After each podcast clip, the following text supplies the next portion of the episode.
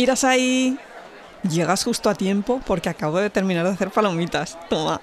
Ten cuidado que están calientes. Ya lo sé, que esto no es comida de izakaya, pero es que hoy tenemos quedada cinéfila para vernos Memories of Murder.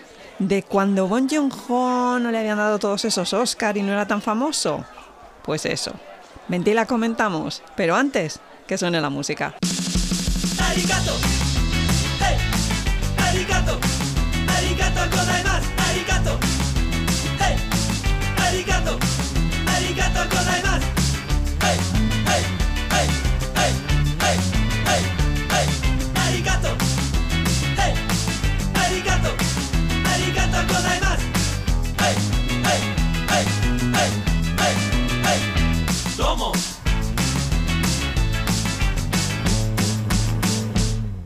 Hola gente, aquí Kitsune, vuestra anfitriona de historias de una izakaya. Hoy con mi amiga Mimi Zuku. Hola Mimi.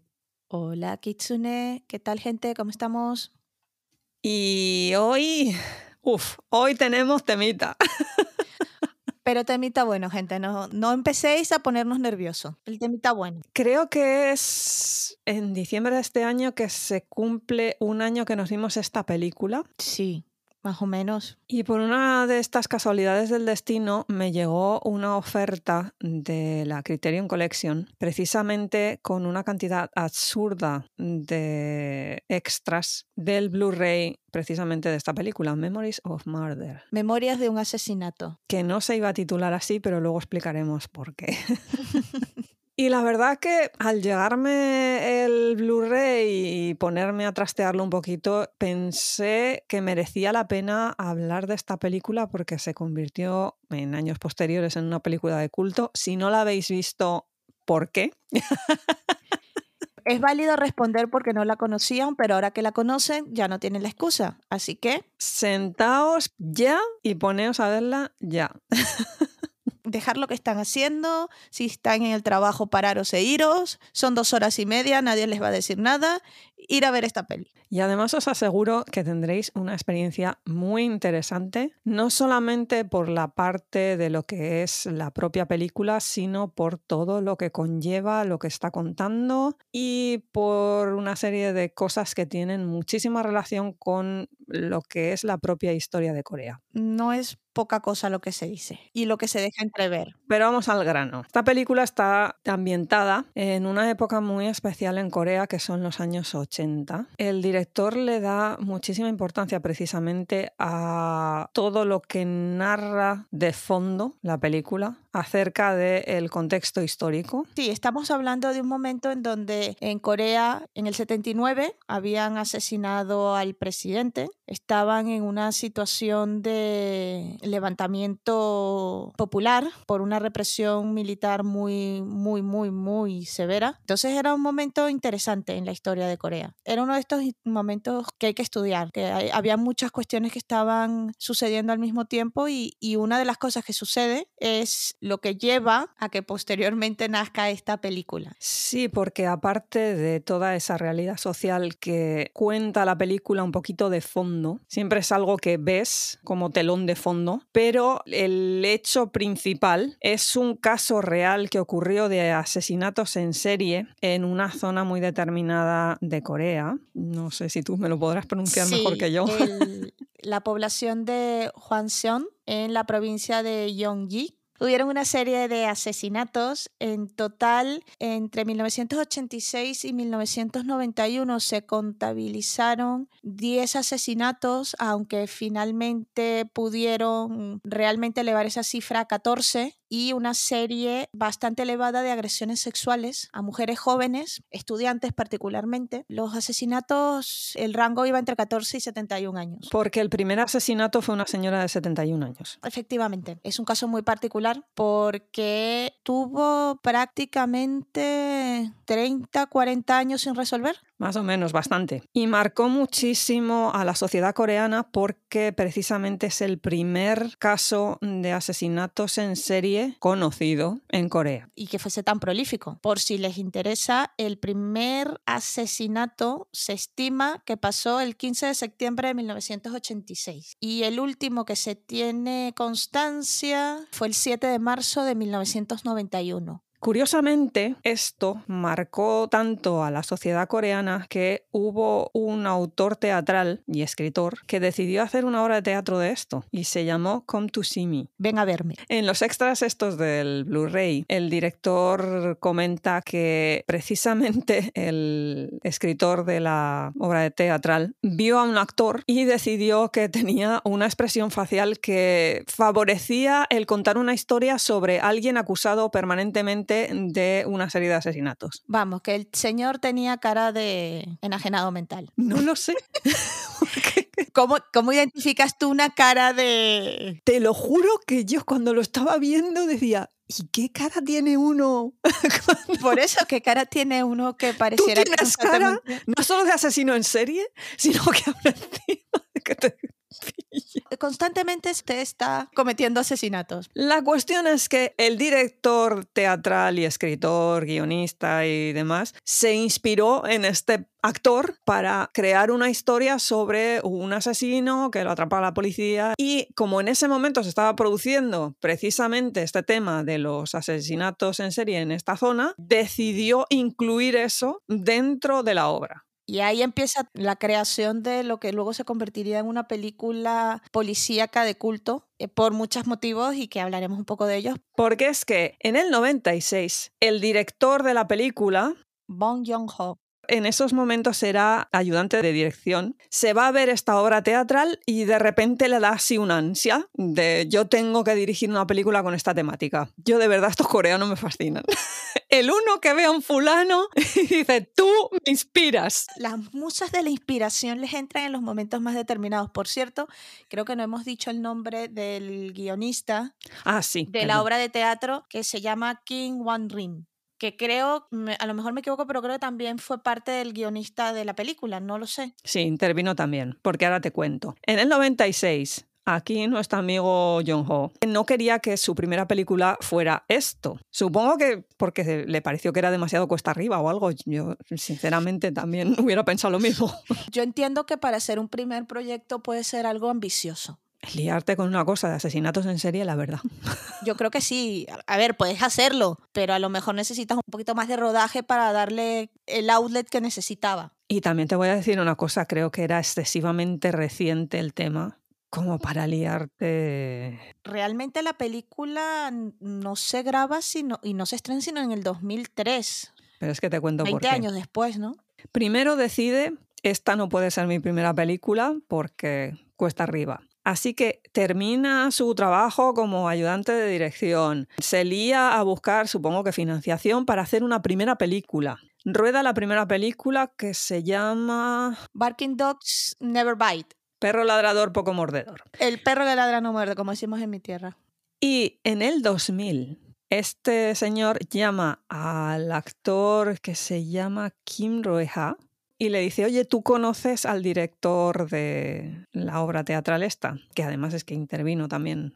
Hay tres actores que estuvieron en esa obra de teatro. Y le dice, ah, sí, lo conozco. Por favor, quiero comprarle los derechos de la obra teatral. Y efectivamente los puso en contacto, quedaron y fue un hermanamiento celestial maravilloso, se entendieron perfectísimamente y a partir de ahí es cuando se empieza a gestar la idea de hacer una película de esto del 96 al 2000 y luego del 2000 al 2003, que es cuando por fin se estrena. Pasan siete años. O sea, un trabajo. Un trabajo que le metieron y que se nota, ¿eh? Se ve. Bueno, se ve de aquellas maneras, luego también hablaremos del rodaje. Ese es el bambalinas y vamos a hablar de eso, no os preocupéis, que además es, muy hilarante. Estoy hablando de, la película como tal, se ve que hay un trabajo hecho. El resultado final es el resultado extraordinario. Final. ¿De qué va Memories of Murder? Esa es una pregunta que tiene una respuesta sencilla, que es el plot. En octubre del 86 aparecen dos cuerpos de mujeres violadas y asesinadas en las afueras de una pequeña ciudad. Bueno, más que ciudad-pueblo. Bueno, sí, pequeño pueblo. Sitio así pequeñito. Eso inicia una serie de investigaciones de la policía local que digamos que dejan entrever determinadas carencias. Determinadas, dice. Eres tú muy blandita para eso. Oye, es que es que a mí, todas un las poquito, a mí me da un carencias. poquito de pena porque esta gente hacía lo que podía con lo que tenía. A ver, situémonos, que es que hay gente que es que no ha vivido estas épocas. Son los 80. En los 80 en sí, mundialmente, era una cosa muy penosa. ni ordenadores, ni móviles. Imaginar un mundo sin ordenadores. O con ordenadores muy, muy técnicos, que solamente, y muy, muy caros, que solamente podían tener muy, muy poca gente. Y máxime en Corea en los 80. Es que esa es otra. Es que no te- nos tenemos que situar. Primero los 80, que ya, uff. Y segundo los 80 en Corea, que ya habéis visto lo que ha contado Mimi. No era precisamente un momento pacífico, agradable, todo florecitas por el campo. Ni hablar. No, estaban enzarzadas en una guerra social para salir de una represión. Entonces es normal que hayan determinadas carencias importantes. En este caso, ya que me acusan de ser blanda, pues aquí hacían absolutamente todo mal. La evidencia era algo que existía, pero no sabían cómo manejarla, cómo gestionarla. Hay escenas que uno se arranca los pelos del estrés. Olvidaros de investigaciones forenses. Eso no existía, no se sabe qué es eso. Olvidaros de CSI. Algo intentan. Los métodos para conseguir cerrar los casos involucraban lugares de dudosa existencia y métodos de dudosa legalidad. E interrogatorios que, en fin. E interrogatorios, todos sabemos que estamos hablando. Y lo curioso es que el personaje principal tiene esta teoría de que él puede identificar al asesino simplemente con mirarle a los ojos. Esa era su técnica detectivesca. Las técnicas detectivescas de esta película son como para hacérselo mirar. Es que no queremos meter muchos spoilers. A ver, a estas alturas, si la gente no conoce la historia, pues en fin, tampoco quiero empezar aquí yo a meter muchísimo detalle si realmente la queréis ver y nunca habéis tenido noticia de esto. digamos que necesitamos saber que este es el tipo de investigación que están haciendo del, del asesinato de estas dos mujeres, que se desarrolla en una serie de eventos que terminan con un detective de Seúl que se ofrece como voluntario a ayudar en la investigación. Y aquí tenemos un momento interesante entre el choque cultural de el detective del pequeño pueblo y el detective de la gran ciudad y los métodos de realizar las investigaciones. que en un primer momento ese personaje se supone que es que había estado investigando otra serie de asesinatos en un trabajo previo y que la había cagado, con perdón. Y parece ser que lo que querían es que eso marcara las decisiones de ese personaje a lo largo de la investigación de estos casos. Luego esa idea se eliminó. El director prefirió darle otro tipo de enfoque. Y que es un enfoque maravilloso. Yo creo que el director hizo bien en, en eso, porque el enfoque de ese personaje, ese detective de Seúl, Seo Tae-yoon, es de mis partes favoritas de esa película. Yo creo que ambos cambian bastante. Sí, sí, con independencia del viaje y el crecimiento de todos los personajes de la película, a mí, él me llegó, me tocó la fibra, la manera como cambia. Porque curiosamente el culmen de toda la investigación va hacia un momento muy determinado en el que hay una especie de cambio de roles entre ellos dos y el que se supone que era mucho más el investigador metódico, como un poquito más frío, como un poquito que no deja que sus sentimientos afloren a la hora de investigar, va completamente a todo se va por la ventana y yo me lanzo en una especie de venganza personal, mientras que el otro es el moderado y el que intenta desescalar la situación de una manera que hasta ese momento no le habíamos visto hacer eso. Sí, esa dinámica no es nueva, pero es irremediablemente atractiva. El descenso al mundo de las emociones y el ascenso al mundo de la lógica. En sí es cómo se lleva una investigación en un sitio de pueblo. Esto es inspirado en los hechos. No significa que los policías del pueblo hicieran eso en concreto, ni que pasaran.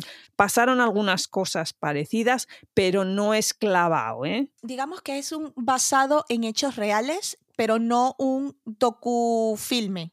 Eso sirve de inspiración al director teatral y a raíz de la obra teatral es cuando eso sirve de inspiración para la película. Hay una línea ahí de un poquito de irle bajando nivel a lo que es el hecho real en sí. Que además a las alturas a las que se rueda la película, ni la situación política era la misma. Es que siempre ha habido una especie de contraste entre lo que es la Corea agrícola y la Corea urbana. Creo que ahora cada vez aún queda menos. En el 2003 aún quedaba alguna cosita, pero Que lo ves también en, en los mismos personajes. Ya, pero aquí llevado a una especie de cierta reminiscencia de algo que ya no existe. Puede ser. Es algo que siempre veo como referencia en lo que es la temática de la creación audiovisual coreana. Muchísimas veces hay esa especie de visión bucólica de lo que debe de ser el campo y la vida de pueblo que a la hora de la verdad A la hora de la verdad no es así y todos lo sabemos. Y eso también es un estándar que se da no solamente en, la sociedad coreana, se da en todas partes. Pero bueno, vamos a hablar de quiénes, quiénes son los actores que representan esta película, que lo hacen magistralmente, en serio, de 10, por Dios. No porque sean encantadores y te vayas a enamorar de ellos, es porque hacen unas actuaciones y tienen unos momentos que se te eriza la piel viéndolos.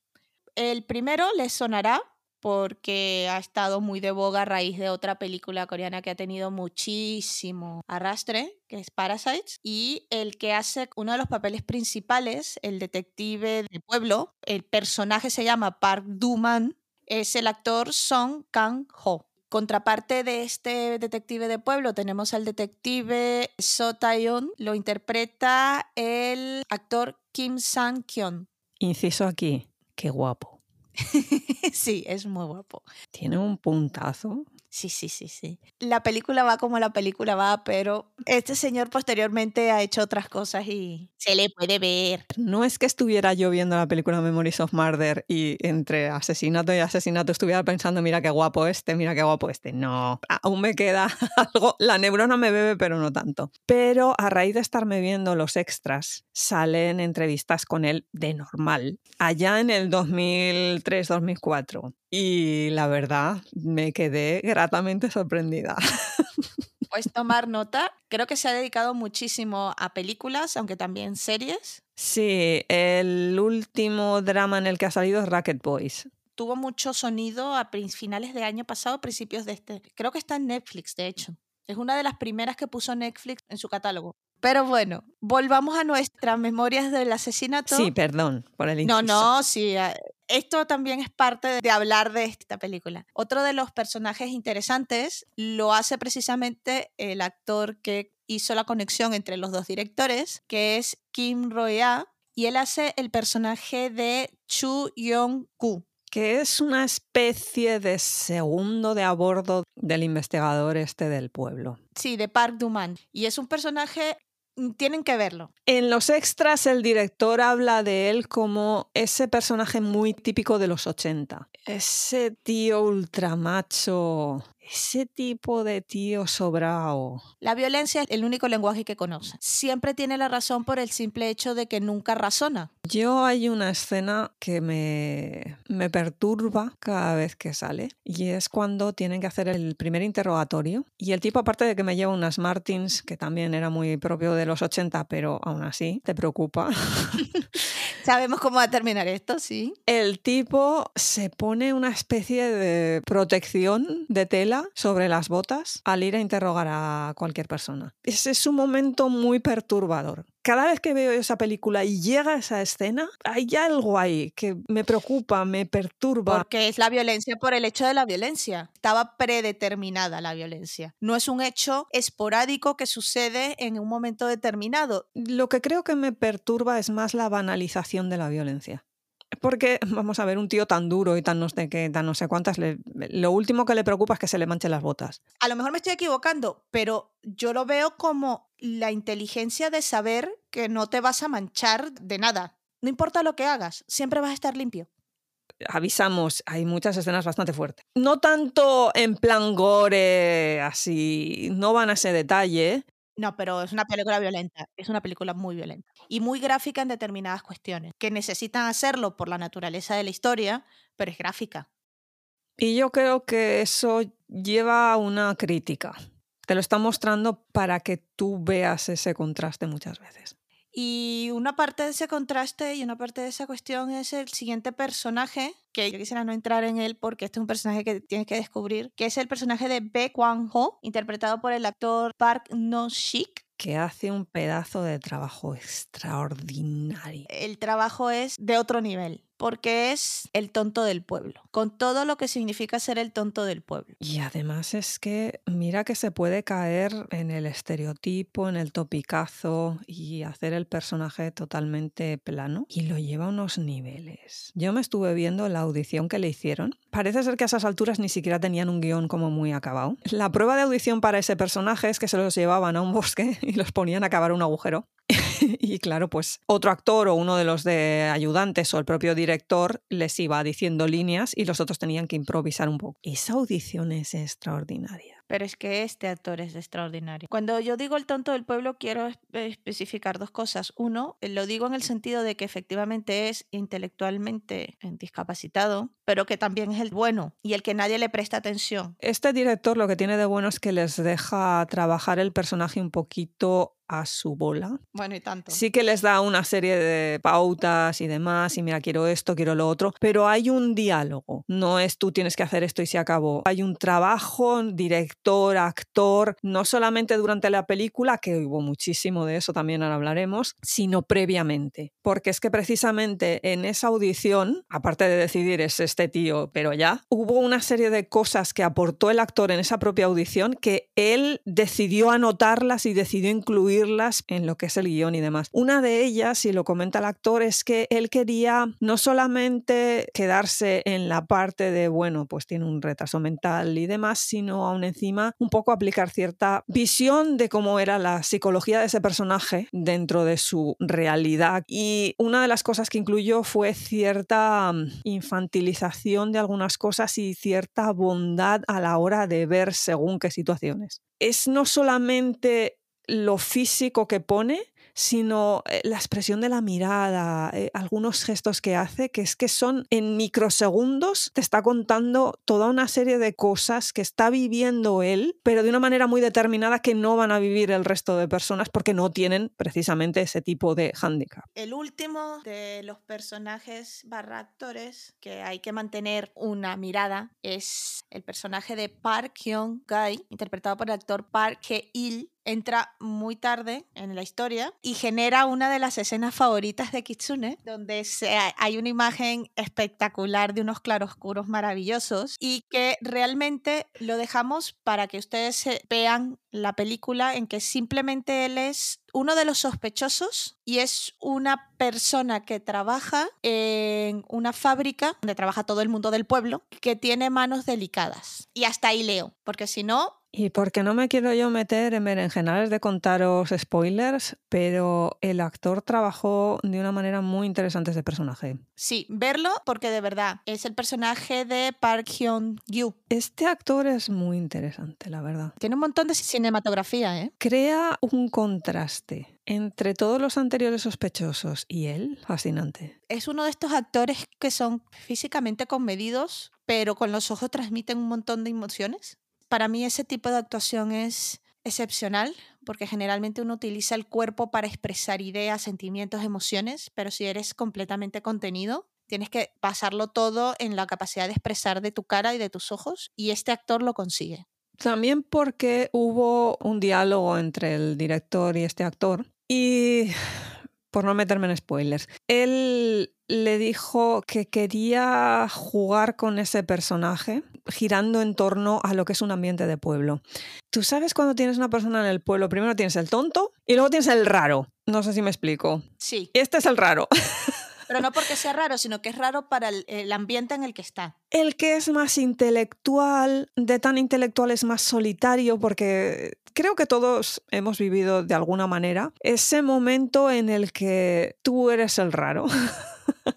igual porque a lo mejor en vez de dos libros te has leído tres, e igual porque en vez de verte lo de la tele estás viéndote a lo mejor pues eh, una película muda o una película de arte y ensayo, cosas de estas, en vez de seguir todo lo que la gente sigue, tú estás en otro tipo de rollos.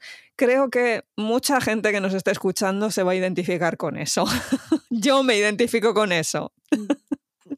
Diga presente el que no está. Eh, todos nos hemos identificado en un momento determinado con eso y este personaje lo que tiene es eso, ¿no? La frase en inglés a mí me gusta mucho que es odd man out, el hombre extraño afuera, el externo a la dinámica del pueblo. El que no entra en el grupo. Es que no le quiero llamar a social porque es que no es ese tema. No, pero es, es otra cosa. Pero no vamos a hacer spoilers. Hay que añadir el que hace de jefe de todos ellos. El personaje es el sargento Shin Dong-chui y el actor se llama Song Ye-ho. Y ese señor es un maestro de maestros. Todos los actores que estaban allí le tenían un respeto extraordinario. Pero es que ese señor es que es wow. Es de esta gente que tú escuchas cuando hablan. También le metió un trabajo al personaje, que es una cosa extraordinaria.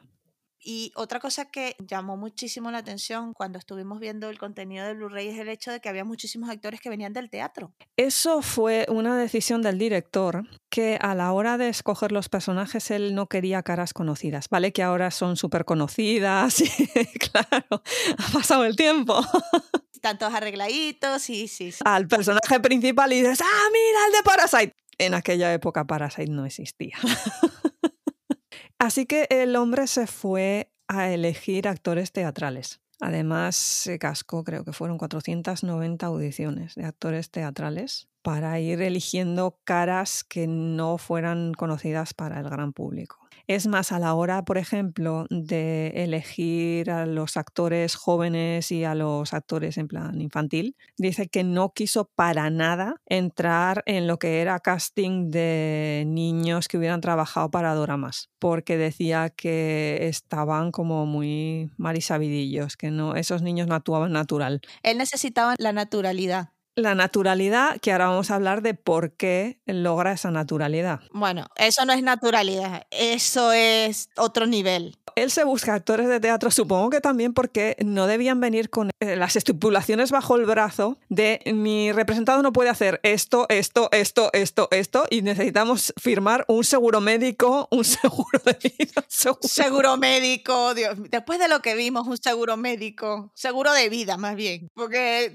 salieron vivos de milagro. Aparte que estamos hablando de actores de teatro, no entró a ciegas en el casting de estos actores teatrales. Ya hemos comentado que hubo al menos tres que habían participado en la obra teatral. Aparte de Roeja, estuvo Liu Taeho. Este hombre creo que era el protagonista y aquí es el segundo sospechoso que detienen. Y el tercer personaje que sale es el que hace de retrasado mental, ese también aparecía en la obra teatral. Así que más o menos iba sobre seguro y luego ya evidentemente se va a los otros personajes y los va escogiendo dentro de lo que él había trabajado él conocía. Porque claro, a la hora de rodar, o ruedas eso en ese plan con amiguetes o yo no sé. No había Cristo que rodase eso si no se hacía eso de la manera como se hizo. Porque vamos a explicar qué es lo que pasó en ese rodaje.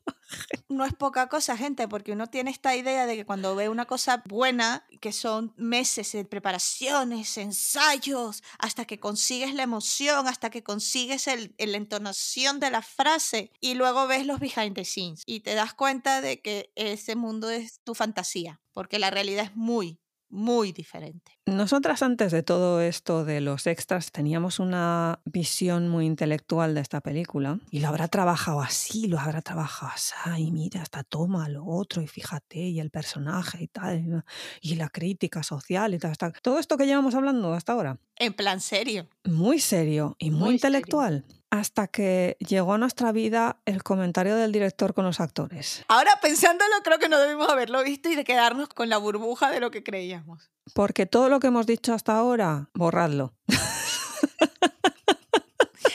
No, a ver, eh, el argumento, las caracterizaciones, Vale, eso puede. eso se mantiene. Más o menos.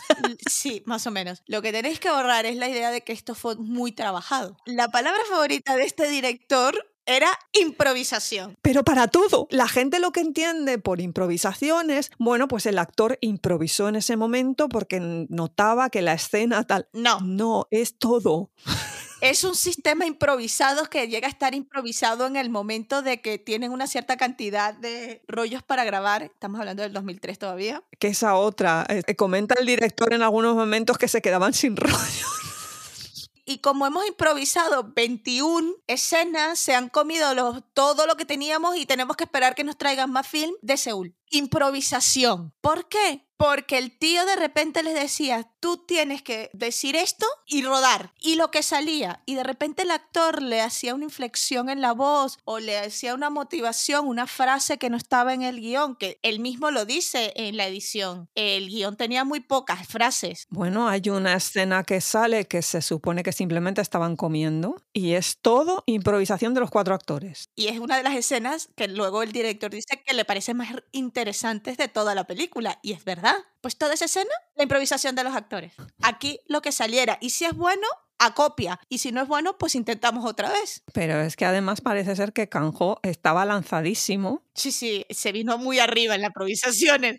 El inicio de la película, que es él montado en un tractor yendo a ver el escenario de un crimen, hay unos niños siguiendo al tractor y creo que las instrucciones del director era algo así como que te fastidian los niños, ¿no? Algo así creo que Sí, era como que los encuentras molestos, o sea... Y ya está. Y ya está. Bueno, pues Kanjo se saca de la manga, y esto puedo meter spoiler y de todo porque es el inicio, el hecho de que el tipo agarra y les hace una giga. A los niños, como que se la saca de la chaqueta, todo, todo eso es improvisación de Kanjo. Todo, todo decisión de él. Y el director ahí diciendo, rueda, rueda, rueda, rueda, Mira, tú tira que va a copia, tú tira que va a copia. tira, tira, tira. Y sin embargo, esa escena creada por ese actor te dice quién es ese personaje. En nada, segundos. Realmente el tío entendió quién era el personaje desde el principio. Ya, pero váyate la marinera que tengas No, que no, ir- no, no, no. Tú sabes lo que yo sufrí cuando decían esto es improvisado, aquello es improvisado, lo otro es improvisado. Yo dije, hola, no empecemos a hablar de las escenas de acción. Bueno, no acción.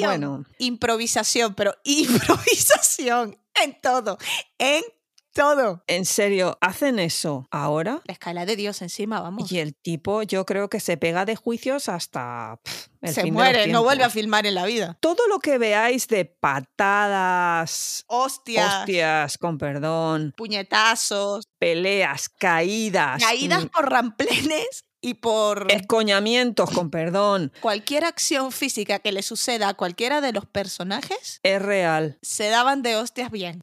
y también se emborrachaban.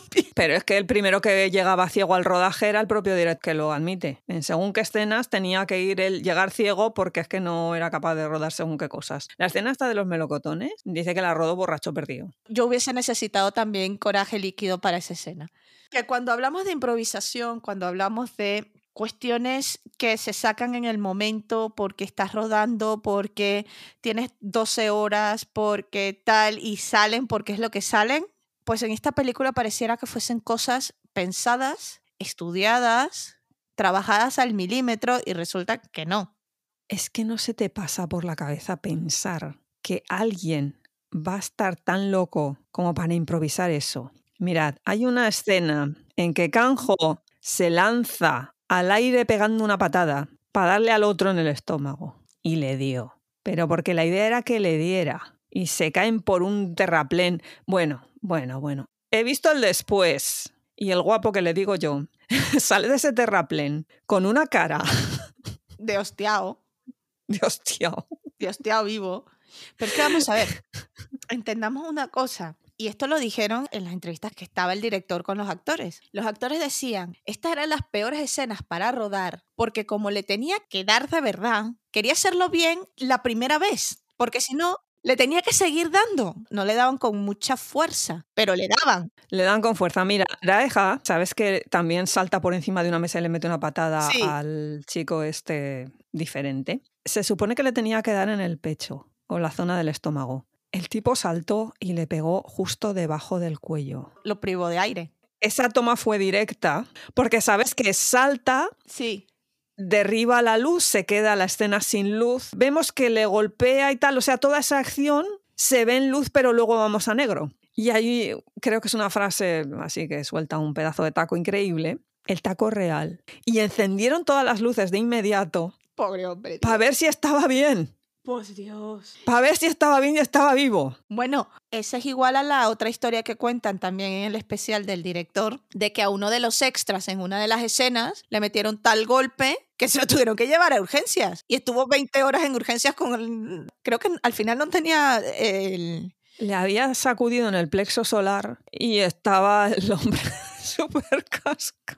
Pero vamos a ver, que hay una escena de una chica tida de los años 80, estos ves como crepé y tal, lanzándose por un barranco abajo y eh, la pobre actriz se tuvo que lanzar por el barranco para abajo. Bueno, el primer inspector que lleva el caso, esa primera escena en la que los vemos haciendo lo que es labor de investigación como tal, ese pobre hombre lleva un catarrazo terrible y se tuvo que lanzar por el terraplén para abajo, 13 veces, sí, ya me acordé. que además todo el mundo me preguntaba, ¿por qué llevabas la mascarilla ese día? Aquella época en la que nadie llevaba mascarilla. Y el tipo dijo, es que llevaba semejante el catarrazo que me presenté en el rodaje con mascarilla. Y no se acordó ni de quitársela. Yo en un momento determinado le dije a Kitsune, esto en vez de ser un filme, es el trabajo de fin de carrera de la escuela de drama, donde los tíos no tienen dos duros y todo es manual, porque aunque ese no es el producto final, salieron vivos de Bueno, milagro. cuando comentan lo de que están rodando en el campo ese de arroz y le pregunta el otro, ¿habían sanguijuelas en el agua? Sí. Dos o tres sanguijuelas. Ahí había, sí. Y el otro, sí, bueno, y yo estuve tragando el agua esa. Y yo sí, y como me tenía que estar cargando porque yo tenía que verlo, pues estuvo tragando el agua. Me caía y tal.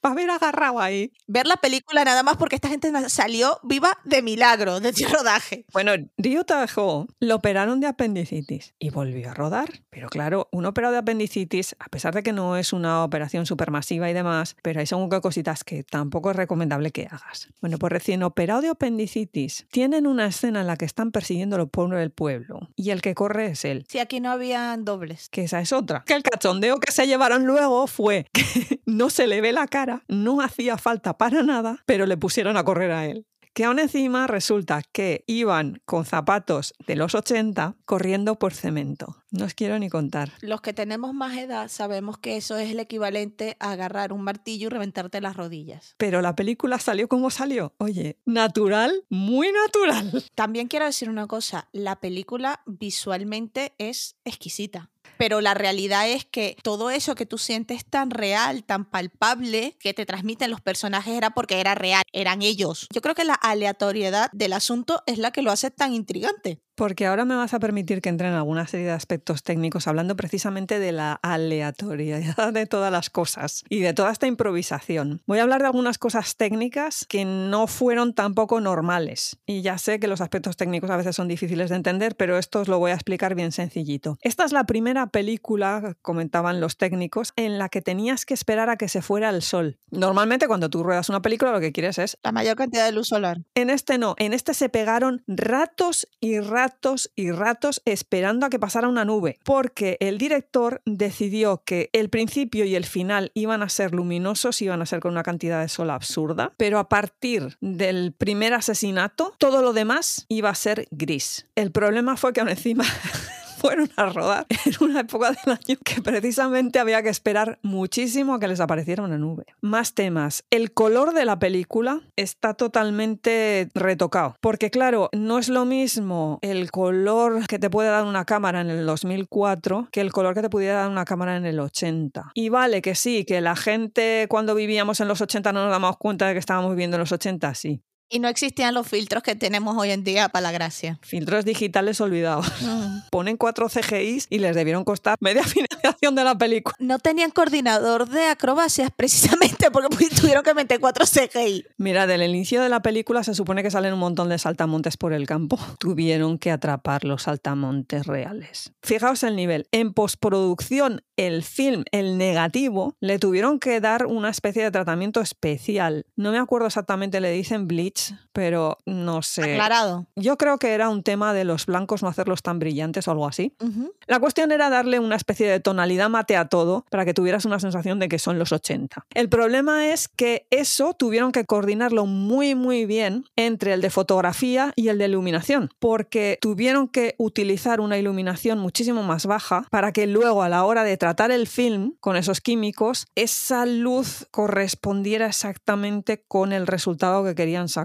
Yo no sé si si correspondía con el resultado exacto que ellos querían, pero la imagen es una imagen muy de los 80. De hecho, de las películas rodadas en los 80. Eso es complicado de Ya, ya, por eso. Pero les quedó bien. iluminaron por debajo de lo que es habitual. Y por ejemplo, la escena de la mina, esa les costó la de Dios iluminar, porque el espacio dice que era masivo. Dice que normalmente se llevan dos coches de focos, en este tuvieron que traer cuatro. La primera vez que en una película coreana se necesita tanta iluminación. Y luego también otro tema fue los exteriores, porque el pueblecito este ya no era pueblecito en el 2003. Así que cuando veáis lo que parece un pueblo entero de por sí, son trozos de diferentes pueblos a lo largo de todo Corea. El que más se pareciera. Y hay momentos determinados en que directamente es un estudio, porque entre improvisaciones, lo otro, lo demás, ya había veces que si querían repetir una escena, pero en ese momento no estaban o lo que sea, la repetían no sé cuántos meses después en un campo allá al lado del estudio. Oye, lo que funcionara. Lo que hubiere, se hace. Ala. Así que el resultado de la imagen en sí cuando tú la ves es unificada, pero es el resultado de un Frankenstein de sitios, como cuando decía lo de que habían conseguido un coche de los 80 Mm. y estaban todos metidos rodando en ese coche de los 80 Ay, el cochecito, por Dios. que yo aún sigo sin explicarme cómo cabían todos ellos ahí con la cámara. Si me caben 20 payasos en el coche, en el circo, me cabe 4 y la cámara. Más cosas técnicas ya final, pero para que veáis improvisación y técnica. Hay una escena hacia el final delante de un túnel de tren. Hasta ahí, estupendo. Resulta que los de localización habían ido al túnel y habían decidido, pues esta toma aquí y tal. El problema es que esa boca del túnel daba hacia el sur y ese día ni una puñetera nube. Se supone que tenía que estar lloviendo. Se supone que tenía que ser la iluminación en sombra porque toda la película había sido en sombra. Nubes ni una. ¿Para qué? La manguera que les estaba echando el agua, con el sol, va y les hace un bonito arco iris. Y quedaba divino, precioso. No, ya, ya, Pero ya, para estar en una escena que tú sabes que la escena del túnel es muy fuerte y muy La intensa, Es intensa, es muy intensa, sí. tener ahí un pedazo de arco iris, el de fotografía debía estar cortándose la venas. Dice, cerradme el campo, cerradme la toma, no se pueden hacer tomas amplias con la boca del túnel ni si os ocurra, meteos cuanto más cerca del túnel mejor y hagamos tomas muy cercanas, muy de primeros planos, pero claro, había tomas que necesitaban abrir el plano. Hicieron primero esas tomas, creo que era en invierno y dice que bueno, que el agua fresquita era divina. Los eh, actores iban con trajes de neopreno debajo, imaginaos cómo era el nivel. En serio, ver la película porque tienen que intentar entender cómo estos cristianos salieron vivos. Yo no lo sé. Bueno, al final decidieron, oye, es que esto hay que abrir el campo porque necesitamos unas tomas más generales. Se fueron al otro lado del túnel, que tenían que pillar un coche para ir al otro lado del túnel. El otro lado del túnel daba al norte. Luz del sol no había porque estaba al norte, pero es que no le daba el sol nunca. Aquello hacía un frío. Montan todo el chiringo. Empiezan a rodar, ya pueden abrir campo porque aquello está en sombra, divino. El agua se les congelaba en las vías. Así que los actores se pegaban cada resbalón y cada tortazo. Ya, ya, ya. Me imagino. A todo esto, aún encima, el tren iba pasando cada no sé cuánto rato pasaba un tren. Recoge todo el chiringo que pasa el tren y que bueno. Aquello no podía ser. Trajeron unos sopletes y empezaron entre toma y toma a deshacer el hielo. Vamos, nada más el trabajo que llevó este, esta película, hay que verla. Mientras los otros, mojaos que no veas, les pusieron una especie de estufilla allí con unas toallitas que digo, pero hombre, traerles unas toallas, no sé, tamaño king size, pero no eran unas toallitas de, de mano que se podían secar la cara y gracias. Y una vez que se la habían secado, imagínate tú el nivel de agua, lo ponían en la estufilla para que se secaran y les daban otra. Eso es amor por el cine y lo demás cuentos. Yo soy el director y no permito que eso salga luego para que la gente descubra cómo has maltratado, porque eso ya no es maltrato animal, eso ya es maltrato humano. Maltrato vegetal y humano, gracias. Pero bueno, a pesar de todas estas cuestiones, la realidad es que la imagen en el filme es muy lograda. Hay planos muy buenos, hay escenas muy bonitas, hay escenas aterrorizantes, pero no en el sentido de terror, miedo, no, sino en el sentido de qué fuerte lo que estoy viendo, ¿no? Yo entiendo que se haya convertido en una película de culto, te lo digo en serio. Yo no la había visto hasta que la vimos hace un año y puedo decir que ahorita es una de mis películas favoritas de este género, de este género policial, tranquilamente, si no la favorita. Preguntaba el director de qué género era la película. Tenía dudas existenciales porque para él esto no es una película de crímenes y tal. Para él esto era una película histórica. No, ya, y el mundo gira para atrás, no te fastidies. Hasta que yo creo que el par de veces que contestó que es que era una película de época, según él, ¿eh? palabras de él, eso no lo podía decir porque al fin y al cabo esto que era Joseon. A ver, yo puedo entender que todo lo que sea anterior al momento en que estás grabando se va a considerar de época, pero realmente de época, de época no era. Ya, lo que pasa que, claro, él no era tanto los crímenes, ya lo hemos comentado antes, sino qué se estaba viviendo en ese momento. Ya, ya, la, él lo que quería era representar la época que se vivía en ese momento, lo entendemos. Pero hombre, Pero claro, de ahí a decir que eso es una peli de época. Sí, ahí es, donde no me, ahí es complicado. donde no me queda muy, muy claro el Así tema. que al final llegó a la fórmula de que era un thriller. Pero el problema que tenía es que según él, ¿eh? todo esto según él, que a la hora de decir thriller en Corea, todo el mundo se iba a la idea occidental de thriller en plan investigador, serio y tal, como muy implicado en el caso y entonces el malo también con ese juego, ¿no? Ratón, gato, te atrapo, no te atrapo, esas cosas. Y esto, Esto creo no que a es estas esto, alturas señores. todo el mundo tiene claro que esto aquí no Esto no es pasa. esto. No te vas a conseguir el detective espectacular, partiendo puertas. No. Es que esto no tenía absolutamente nada que ver, así que llegó a la conclusión de que esto era un Farm Town Thriller, que yo lo he traducido como thriller de pueblo, porque yo creo que es que en español cuando tú dices de pueblo, ya todo el mundo lo capta. ¿Vale que es pueblo coreano? Pero pueblo es pueblo donde lo pongas. Déjate de. Pero es que es pueblo. pueblo, vamos. es pueblo. Que además eso también lleva a ver esa gran diferencia entre cómo los espectadores coreanos vieron esta película y cómo los espectadores occidentales vimos esta película. A ver, porque yo esta película sí que me la vi en el 2004.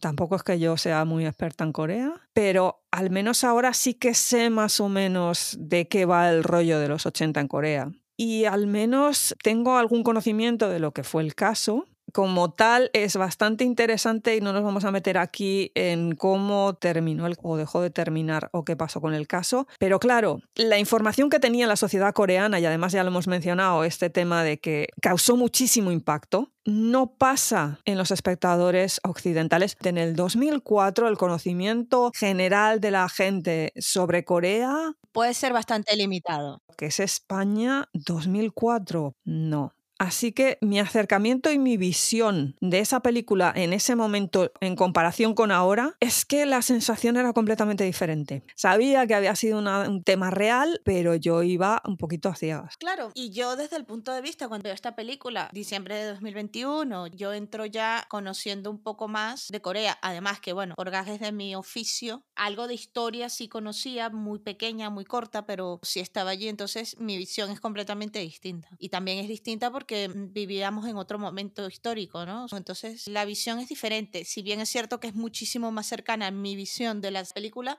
a la tuya, desde el punto de vista occidental de lo que es un thriller. Te permite, desde mi punto de vista, de entrar a Corea a partir del 2020, de entrar a través de los dramas, de meterte a estudiar la historia porque tú quieres, te hace una representación muy clara de cosas que has estado leyendo. Sobre todo el traslado a imagen. El traslado de imagen Claro, como estábamos hablando, todo ese trabajo de que aquello pareciera en los 80 de verdad, te lleva a ese momento.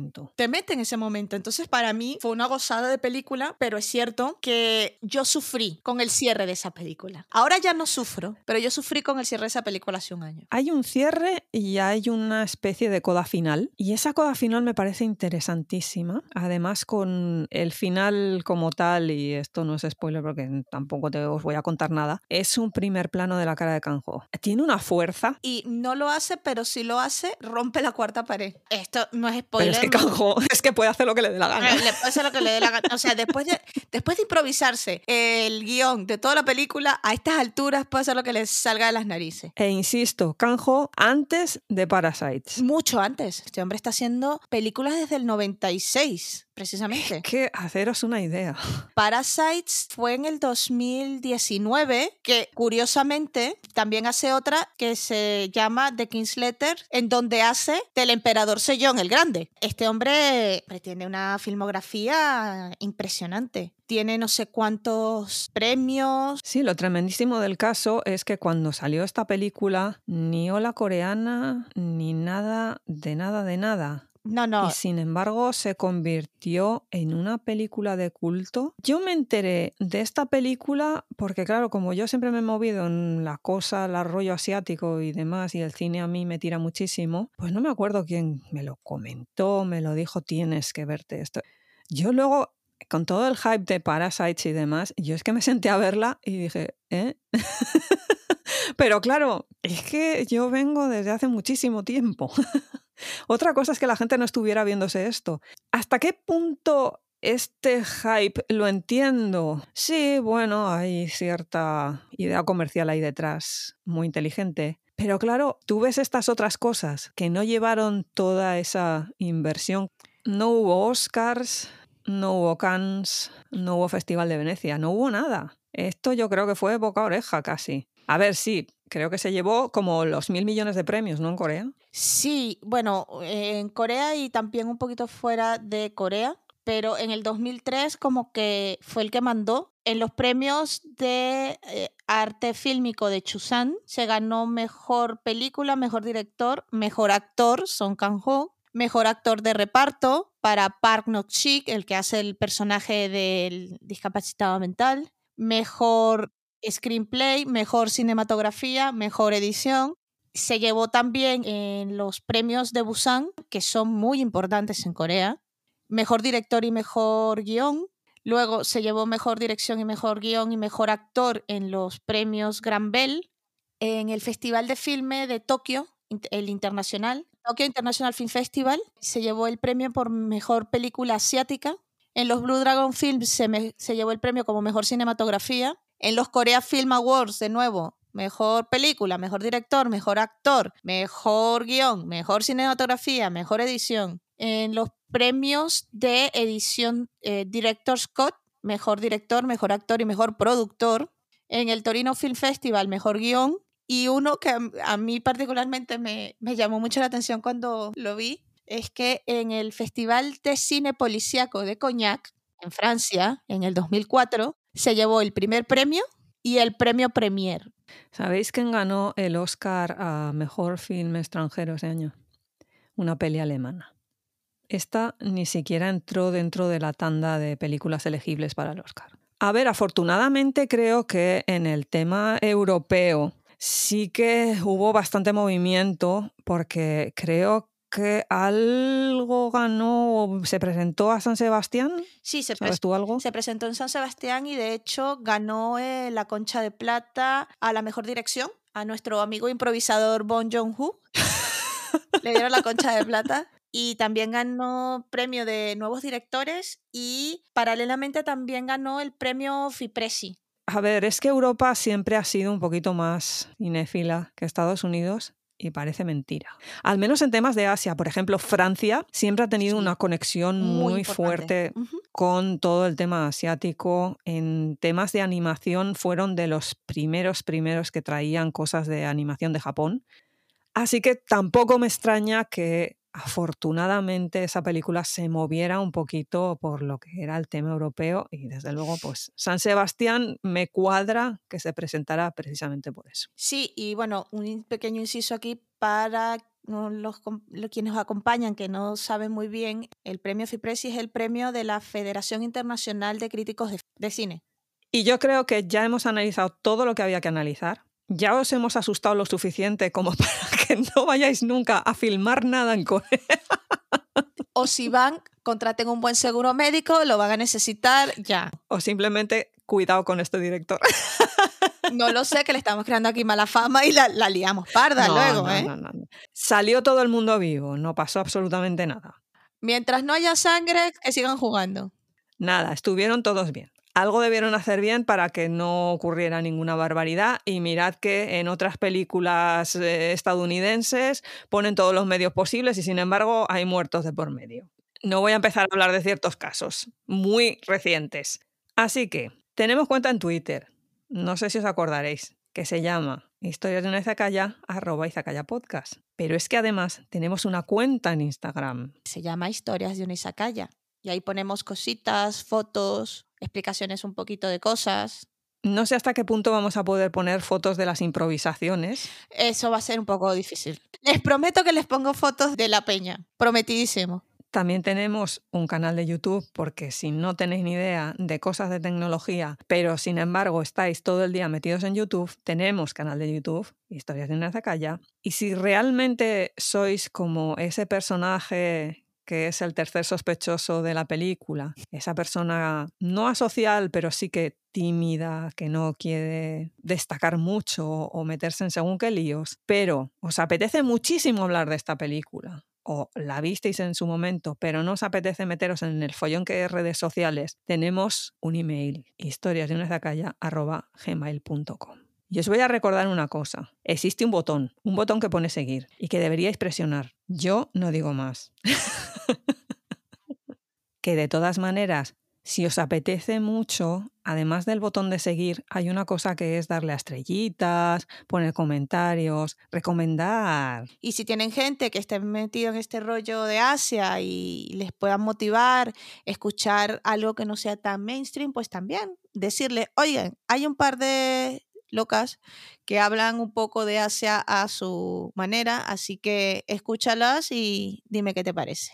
Por lo demás, cuidaos mucho y hasta luego, gente. Bye bye. Yané.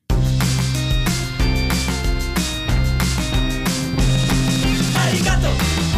Hey. Arigato. Arigato gozaimasu. Arigato. Hey. Arigato. Arigato gozaimasu.